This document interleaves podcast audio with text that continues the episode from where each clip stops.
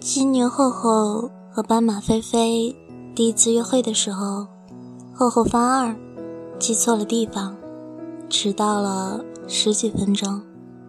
他上气不接下气地说：“我有罪，我有罪，第一次约会就让你等了这么久。”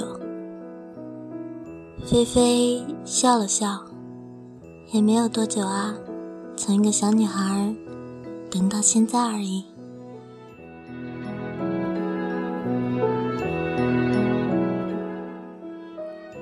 这里是荔枝 FM 五一七八八二，我是主播萌萌，希望每个人都能得到美好的爱情，也希望我的小故事能够继续温暖你。